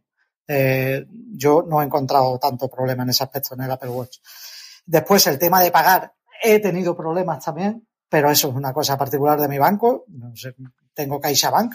Eh, CaixaBank, eh, más que nada es con Android, ¿eh? con, con, Google Pay. No es compatible, curiosamente, pero bueno, es algo que me ha, tocado un poquito la moral. Con Samsung sí es compatible con Samsung Pay, con lo cual con el reloj ahí lo voy salvando. Pero son cosas que voy salvando, pero no me agradan. ¿Sabes? Eh, yo querría tenerlo, por ejemplo, todo en, eh, Google Pay, por ejemplo. ¿no? Eh, tenemos WhatsApp. tenemos WhatsApp en, el, WhatsApp en el reloj.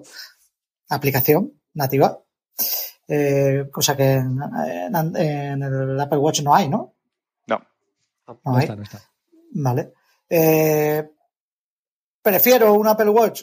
Eh, sí, prefiero un Apple Watch, pero no olvidemos que esto ha salido por, también por 100 euros. Es que, claro, aquí vamos también al tema de la pasta. Estéticamente, me gusta más el Samsung. Eso también os lo digo. ¿eh? Como, como reloj, como puesto en muñeca. Digo, hostia, qué guay. ¿eh? Es un poco así más, más estético, más masculino, así, más, no sé, me gusta, me gusta más. Con esto que dice David del banco, tocamos un tema que, que, yo lo observo muchísimo en todas estas conversaciones que hemos tenido y es la actitud de un usuario típico de ellos ante los problemas. Y es, eh, mi banco no es compatible con mi reloj.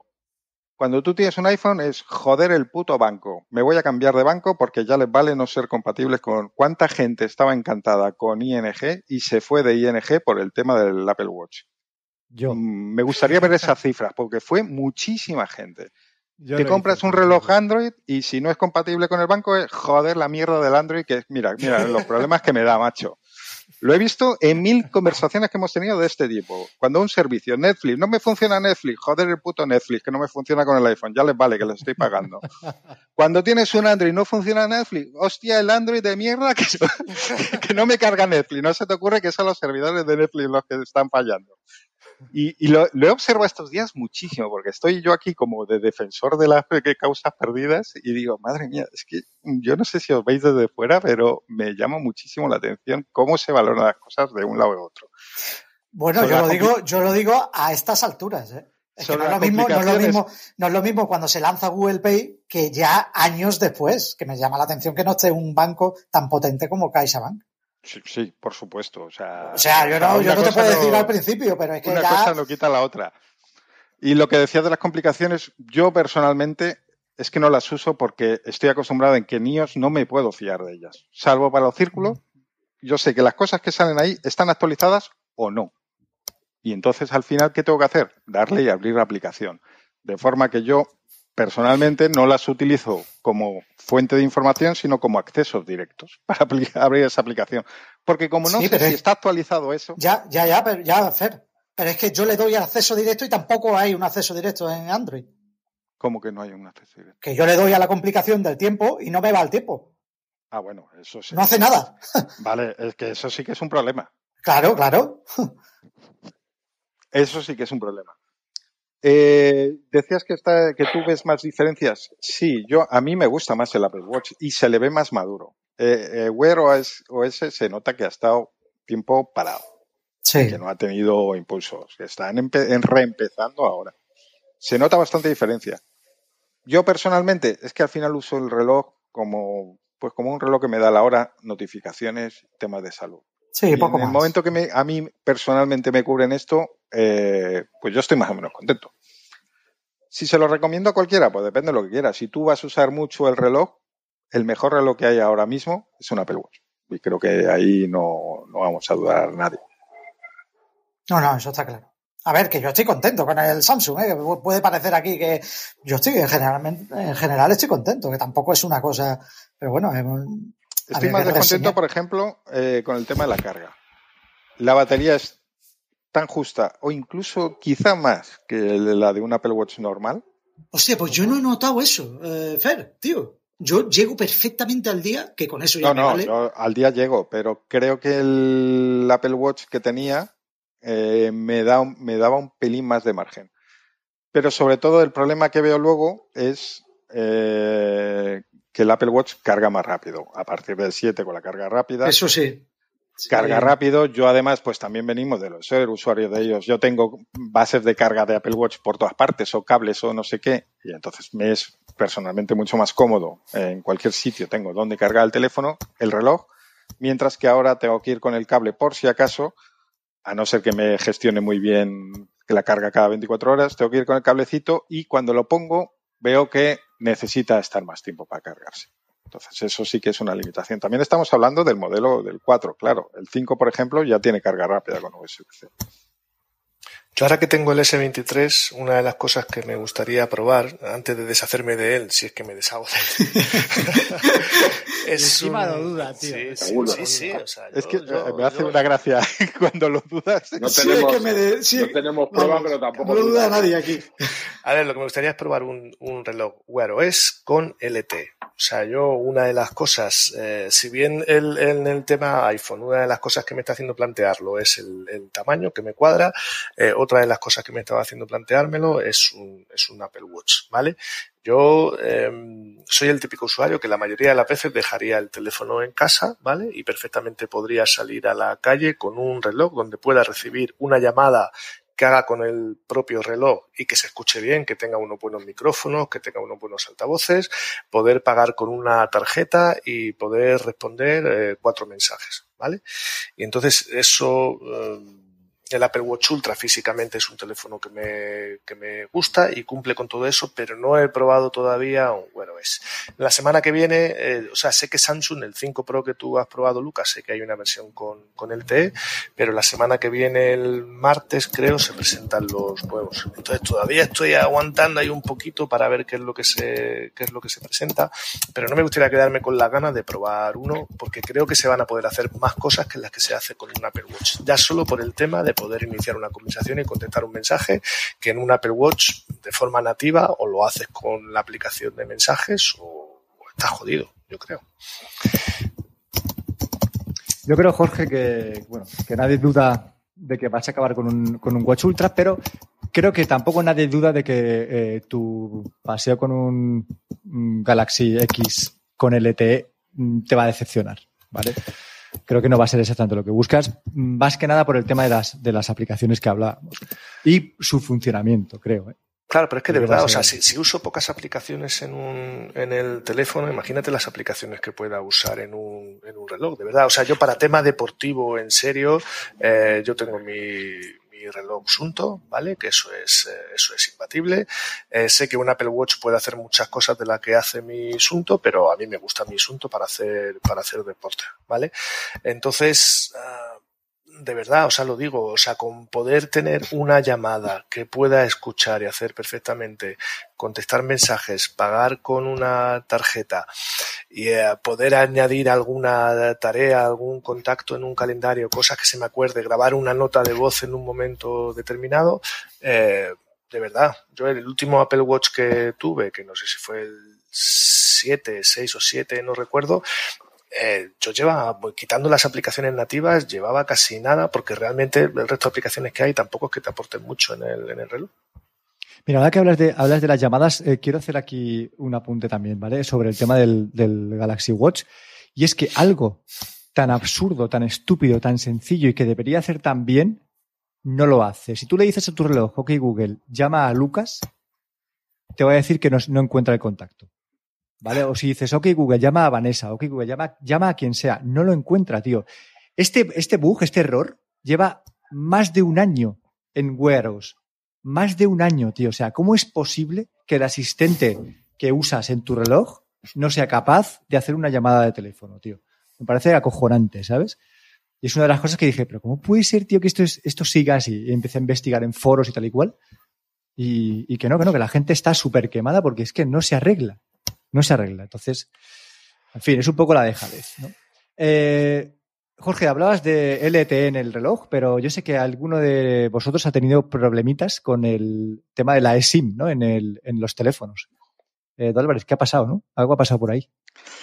Bueno, esto de la eSIM parecía una buena idea eh, cuando nos lo contaron. Eh, dije, pues mira, además en esos tiempos de cacharreo, de cambio de terminal, dije, guay, porque veníamos todavía con, tarjetas de distintos tamaños y a veces para probar un teléfono pues era un problema lo de la, SIM física.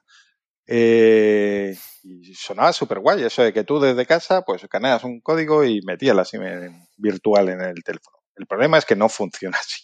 Es que el problema es que funciona bastante mal o al menos mi experiencia no ha sido nada buena. Eh, te mandan un código, sí, más o menos fácil, todo funciona relativamente bien la primera vez. Ahora, como tengas que cambiar amigo, mm, ahí vienen los problemas.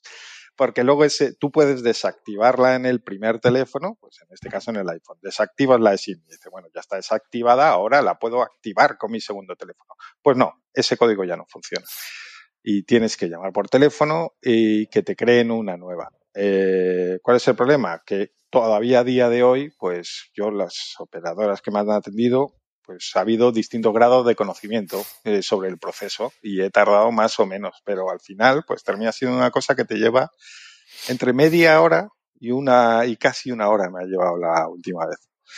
Y en fin, eh, pues eso, al final me tiro varios días sin, sin SIM en el este porque digo, tengo que dejar tiempo para hacer esta llamada y gestionar esto que, me, que sé que me va a llevar bastante tiempo es una pena que sea así porque está, está guay eh, esto de poder tener una SIM virtual, de no tener que ir a la tienda y tal. La parte buena, eh, que yo ahora tengo multisim, y, y es, es, muy, bueno, esto podría tenerlo con las físicas también, pero bueno, que me ha sido muy fácil tener SIM al final, el, mantener la del iPhone y la del, la del Pixel, vamos. Pues tienes las dos a la vez, ¿no? Sí, tengo las dos a la vez. Pero a fecha de hoy ya no envían una tarjeta física, ¿no? Como hacían al principio de, de esta movida. Tú, Blay, sé que tienes también mm. eh, eSIM, ¿no? En tu, en tu sí, yo, yo, yo, tengo eSIM y además tengo la, la, la del Watch duplicada. Eh, con mi socio, nuestra compañía profesional es O2, sí que con mi socio, me, cuando cambió de teléfono, me costó un par de llamadas como hacer eh, pedirle la eSIM nueva a mi socio. Yo como gerente me toca hacer esa gestión a mí, que se la enviasen y pudiese cambiar de iPhone y tener la, la eSIM. A mí sí que fue inmediato. Dependes 100% de, de la operadora. Si la, persona que te atiende al otro lado del teléfono lo, lo entiende, eh, hablas por teléfono. Yo, como es una sociedad limitada, eh, tengo que enviar un correo con, con mis poderes, con escrituras de la sociedad y demás y automáticamente me la enviaron. En mi caso fue una llamada, un correo, en hora y media y ya la tenía en mi buzón de correo. En el caso de mi socio fueron varias gestiones y, y en total tardé como un día.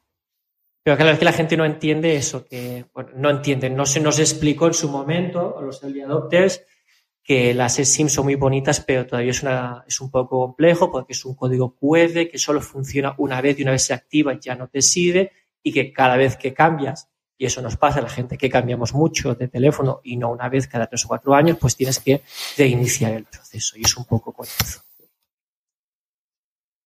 Es que precisamente a nosotros, quizás es con, a, los, a los que nos gusta cacharrear un poco o tal, eh, para nosotros sigue siendo mejor la SIM física realmente, porque agarras el la SIM, la quita, la pones a otro lado, tal, y en cambio las eSIMs, lo que dices tú, o sea, como solo valen para, cuando la activas, la activas solo en ese teléfono eh, y luego si cambias de terminal por lo que sea tienes que volver a pedir otra otra eSIM, al final no, no, no merece mucho la pena. Yo también tengo que usar eSIM porque tengo las dos líneas en el iPhone, dos, la del trabajo y la de y la de la mía personal y tengo que pedir, la mía personal. Pero estos son Facebook problems porque en su momento cuando todos cambiábamos tanto de teléfono y había la había tres tamaños que eran la SIM, la micro SIM y la nano SIM. Sí vamos, muchísima gente me acuerdo yo que pedía, cambiaba Pepephone o cambiaba aquí o cambiaba otra compañía, y se perdía por el camino por el mensajero la tarjeta o te llegaban, pedías otra, te llegaban dos al mismo tiempo, cuál es la buena, mira el PUC, que te anulen, llama a la compañía para que te anulen porque hay dos con el mismo número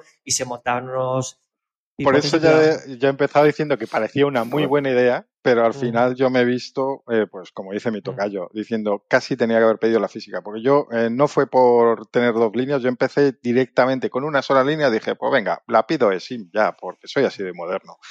Y me he arrepentido más de una vez de por qué no tendré mi SIM física que la habría cambiado con el pinchito. Y yo lo que... El único problema era tener un pincho disponible. Yo con la eSIM, y yo estoy encantado, por mí es que se quede esa tecnología, por mí, es una opinión personal, yo sí que noto con la eSIM un problema. Y es, yo en mi iPhone tengo la, la física de, de, un número principal y, y la eSIM, que es un número que tiene muy poca gente. Eh, claro, cuando tú utilizas una línea para hablar por teléfono, la segunda línea se desconecta. Entonces, claro, eh, cuando yo utilizo la línea que casi todo el mundo tiene, que, que, es la tarjeta física, se desconecta la eSIM. Cuando acabo esa llamada, volver a tener también línea con la eSIM, no voy a decir que sea un drama ni que tarde uno, dos, tres minutos, pero cuesta mucho más que vuelva a coger línea la eSIM, que cuando es al contrario, hablo por teléfono a través de la eSIM y la que se desconecta, entre comillas, es la, la, la, SIM física. o sea, esa transición, la gestión es distinta. ¿Eso es un límite de la tecnología o es del iPhone porque funciona así? no, es del iPhone. Idea. Es del iPhone, porque eso había en Android hace años el Dual SIM, no, no sé qué se llamaba. Que, ¿Te acuerdas, Fer, que eso, Fer Cuesta, que eso creo que lo tratamos en algún podcast? Sí, sí, hay varios tipos de dual SIM y uh, no me acuerdo exactamente cómo era la, la, la, denominación, pero en general la mayor parte de teléfonos lo que tiene una, eh, lo que tiene una dual SIM, pero que una solo puede estar activa a la vez una. Es decir, si yo te me pongo, a ver, están activas las dos si no estás haciendo nada con el teléfono, ¿vale? Para recibir las llamadas las dos. Pero si yo me pongo a usar una, a llamar por teléfono, a lo que sea, con una, con una de las líneas, automáticamente la otra se desactiva. Se desactiva, quería decir. se desactiva, ¿vale? Vale, pero y recuerdo, recuerdo que esto lo, lo gestionaba muy bien eh, Samsung. Samsung eran, los tope de gama eran dual SIM. Total. Eh, ya, pues, pues, flipa porque... eso es, sí que hay algunos teléfonos. El, S23, el S23 eh, admite en, la, en la bandeja extractora de la SIM pueden meter dos tarjetas SIM, pero luego encima de todo tiene SIM. O sea que ya tiene que gestionar el, el chiringuito sí. ese, tiene que hacerlo bien. ¿eh? Pues ya ves, fíjate. Sí, sí, sí. No sé exactamente, claro, eso hay que mirar en las especificaciones de cada teléfono a ver cómo funciona, pero, pero sí que es un poco puñeta, es decir, porque tú confías en que igual me pongo a hablar por teléfono con, con una de las dos líneas y a la persona que te llama, realmente lo que le aparece es bueno, depende de cómo lo tengas configurado, pero el teléfono no está disponible, como si, como si realmente te hubieras apagado el teléfono. Yeah. O sea, te apaga la SIM que no, sí. con, que, con, la que no estás hablando, ¿vale? Entonces. Oye, yo, yo le veo sentido. Si estás hablando por una línea, lo que no puedes hacer es eh, eh, eh, atender dos llamadas al mismo tiempo. No, no, no, no. Eso, como que no tiene sentido? Vale, pero. Eso tiene mucho lo, sentido. Lo, Puede, lo que podrían hacer decidir es si te entra una llamada, llamada eso es. que es más claro. importante. Efectivamente. Eh, eso pasa cuando tienes varias llamadas. Yo creo que eso es un tema más de operadoras. Eh, cuando tienes varias llamadas en la misma línea, puedes poner una en espera y responder la otra. Claro, pero cuando no tienes el dual SIM este que hablamos, eh, te apaga la otra línea y no recibes esa llamada. Mientras que si lo, si lo tienes, como el caso de los Samsung, tú recibes una, una llamada igual como si fuese en la misma, en la misma, en la misma línea, ¿sabes? Es que tú mismo, Blay, que dices que tienes una línea que, por cierto, me pregunto, ¿alguno de aquí tiene el número de Blay no. ese de la línea misteriosa? No. no. Bueno, tú mismo dices, vale. tienes una que entiendo que será para tu familia y tus contactos más cercanos, ¿no? Exacto, sí. Eh, cuando tú hablas por la normal, por la de los pobres, o sea, te estoy llamando yo, por ejemplo.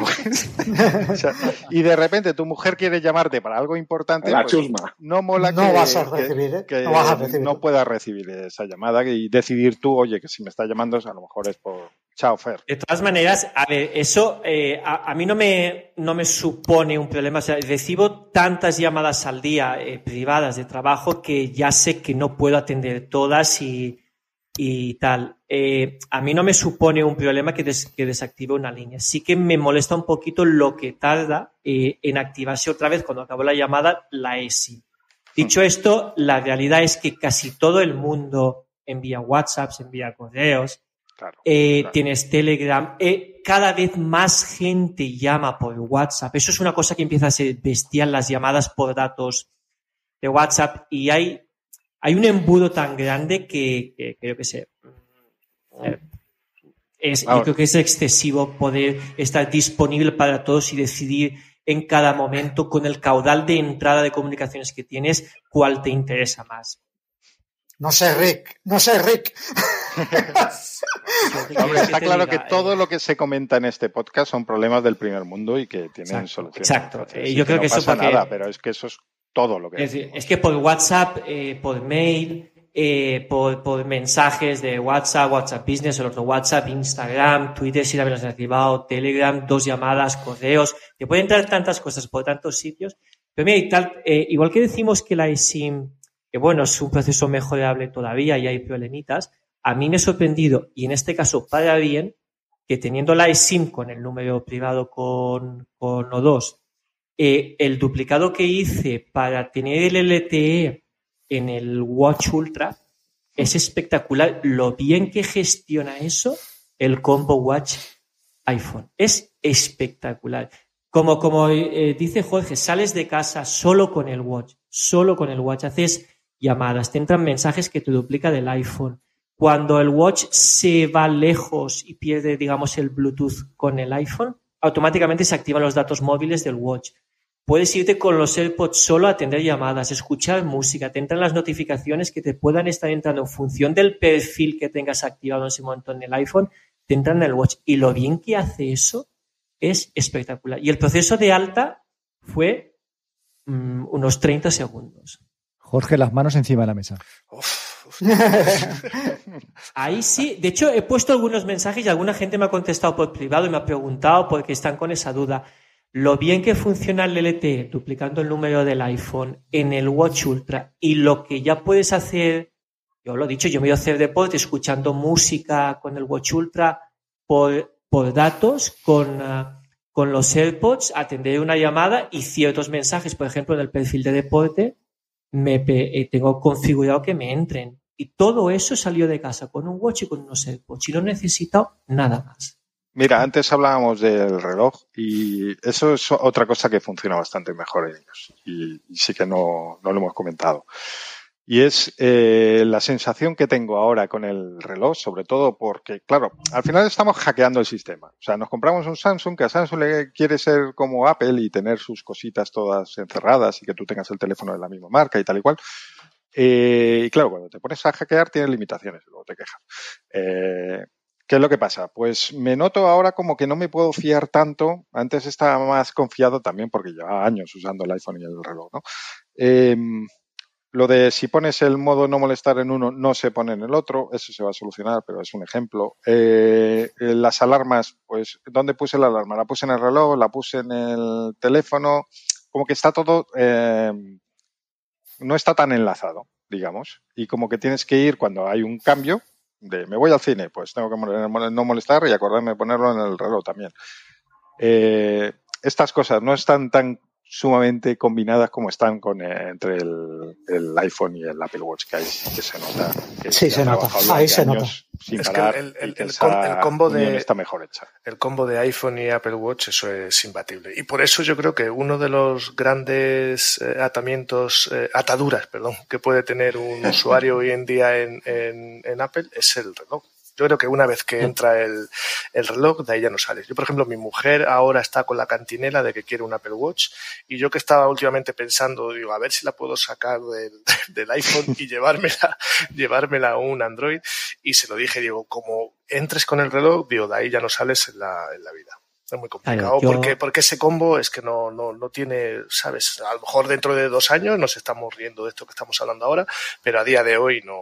no hay... Ahí sí que yo eh, os cuento mi experiencia y es que ahí para mí la diferencia sí que es, es absolutamente abismal entre el Watch eh, y, y, y, ya no entro ni siquiera en el Watch, en el Watch Ultra, que yo creo que es el primer reloj completamente redondo de, de Apple, en todos sí. los sentidos, evidentemente lo pagas muy bien pagado, pero esto, esto es un, el Apple Watch Ultra es lo que debería ser para mí un, un smartwatch. Yo en los últimos años, yo tenía un, un, Watch 5, pero en los últimos años he tenido también en casa el, el Samsung Galaxy, creo que es 2 Sport, que en, en, su momento salía a la venta por 300 pavos. Lo tuve por un regalo de un teléfono que se pilló un familiar y le regalaron el Watch, el, el Samsung que sí nos lo dio.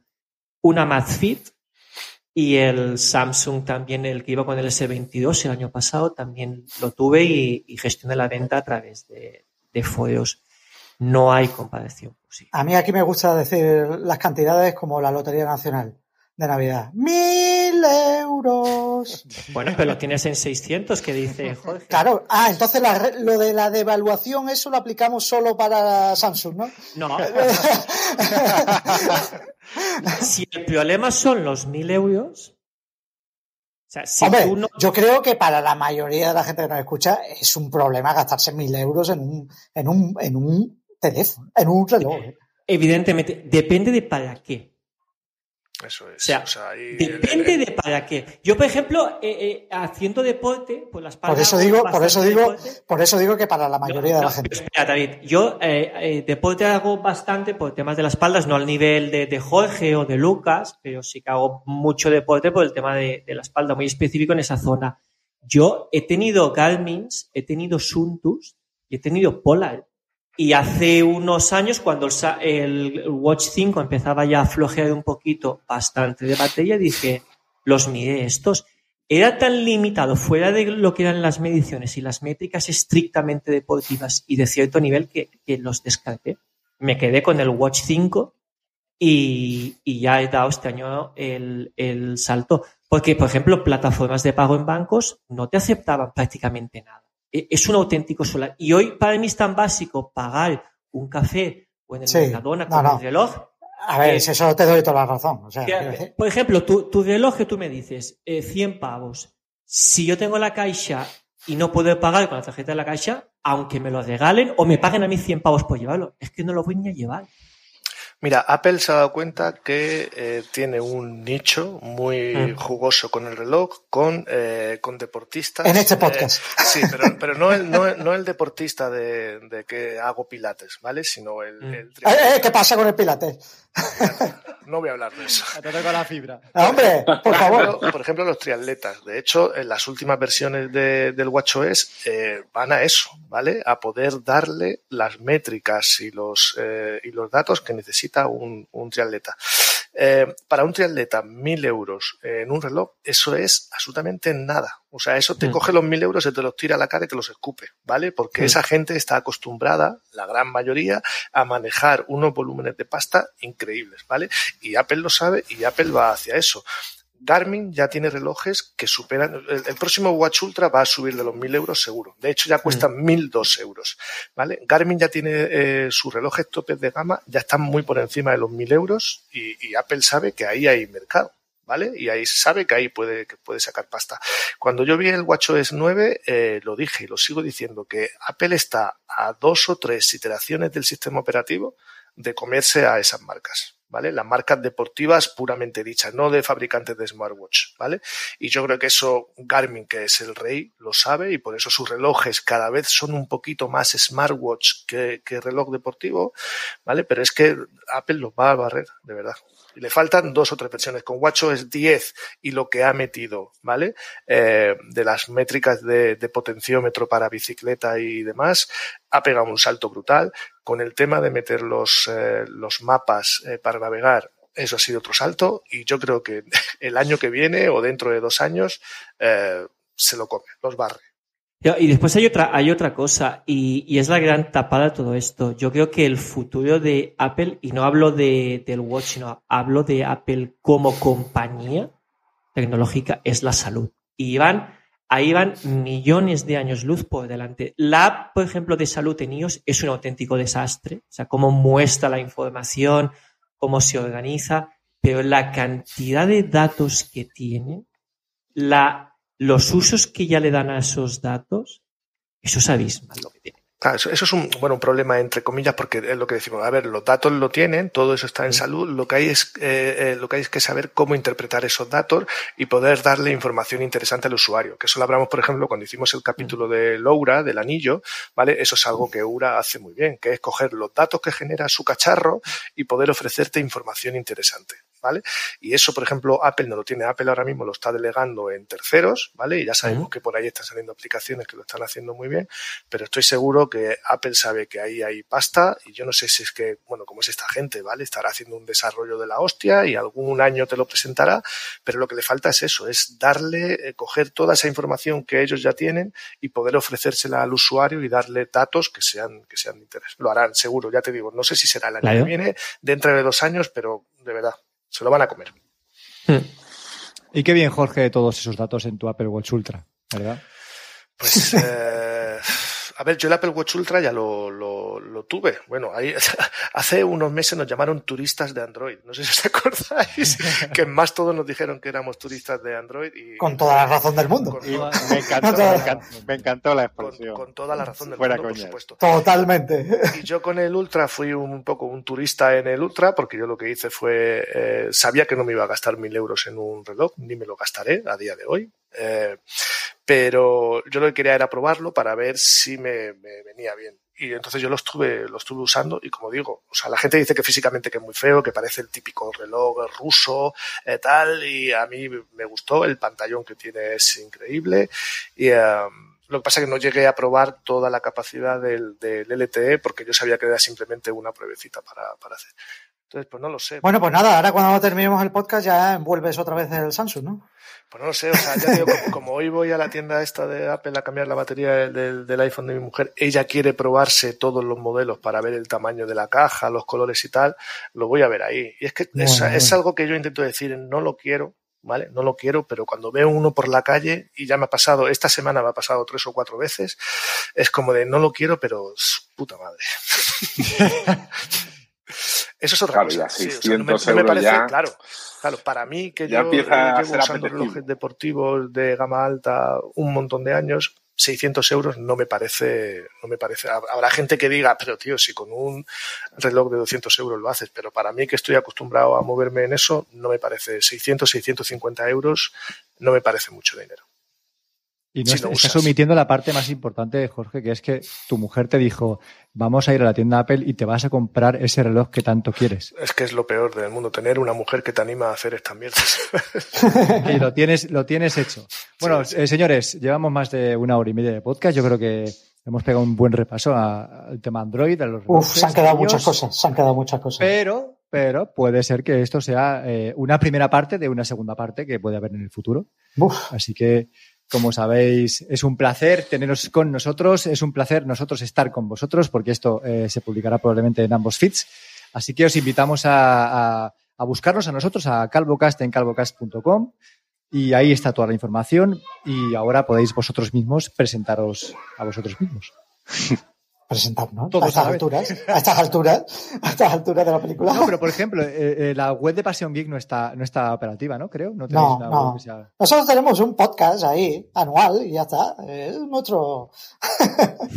es nuestro. eh, es así, esto es así. De unos años para acá, pues tenemos un podcast que todos podéis suscribir, buscarlo en vuestro, en vuestra aplicación, en Android o en, o en iOS. Qué, buen- qué bien tirado ahí. y nada, y, eh, ahí lo buscáis Pasión Geek y os va a salir seguro. Un corazoncito rojo ahí, todo, todo guapo. El comentario, el comentario sin la. Bueno, Y me he quedado con las ganas de hablar de los Boots Pro, ¿eh? Que coste. Eso será en el siguiente. Segunda Para el año- parte. Para el año que Para viene. la segunda parte. Eso es en Navidad es cuando ya no los tengas. Sin retrospectiva. De los Books Pro 6. eh, Que precisa- precisamente se queda con ganas porque sabe que la siguiente no lo va a tener. Yo no tengo tomada la decisión, ¿eh? Que conste, ¿eh? Que, que nos ha quedado a lo mejor muy claro aquí. Yo no tengo tomada la decisión de con qué me voy a quedar, finalmente. Que, Si, si te hace sentir mejor decir eso en antena, pues dilo. No, me, me, me hace sentir, me hace sentir. Sí, Nos conocemos. todo claro. tío. Sí. Que me voy a votar, chavales. Que, que Venga, tengo que, a cumplir. tengo que hacer mi derecho. Besitos para todos. Un placer. Venga, un Igualmente, beso. hasta luego. Chao, Chao, chao. Bueno, chao. Chao.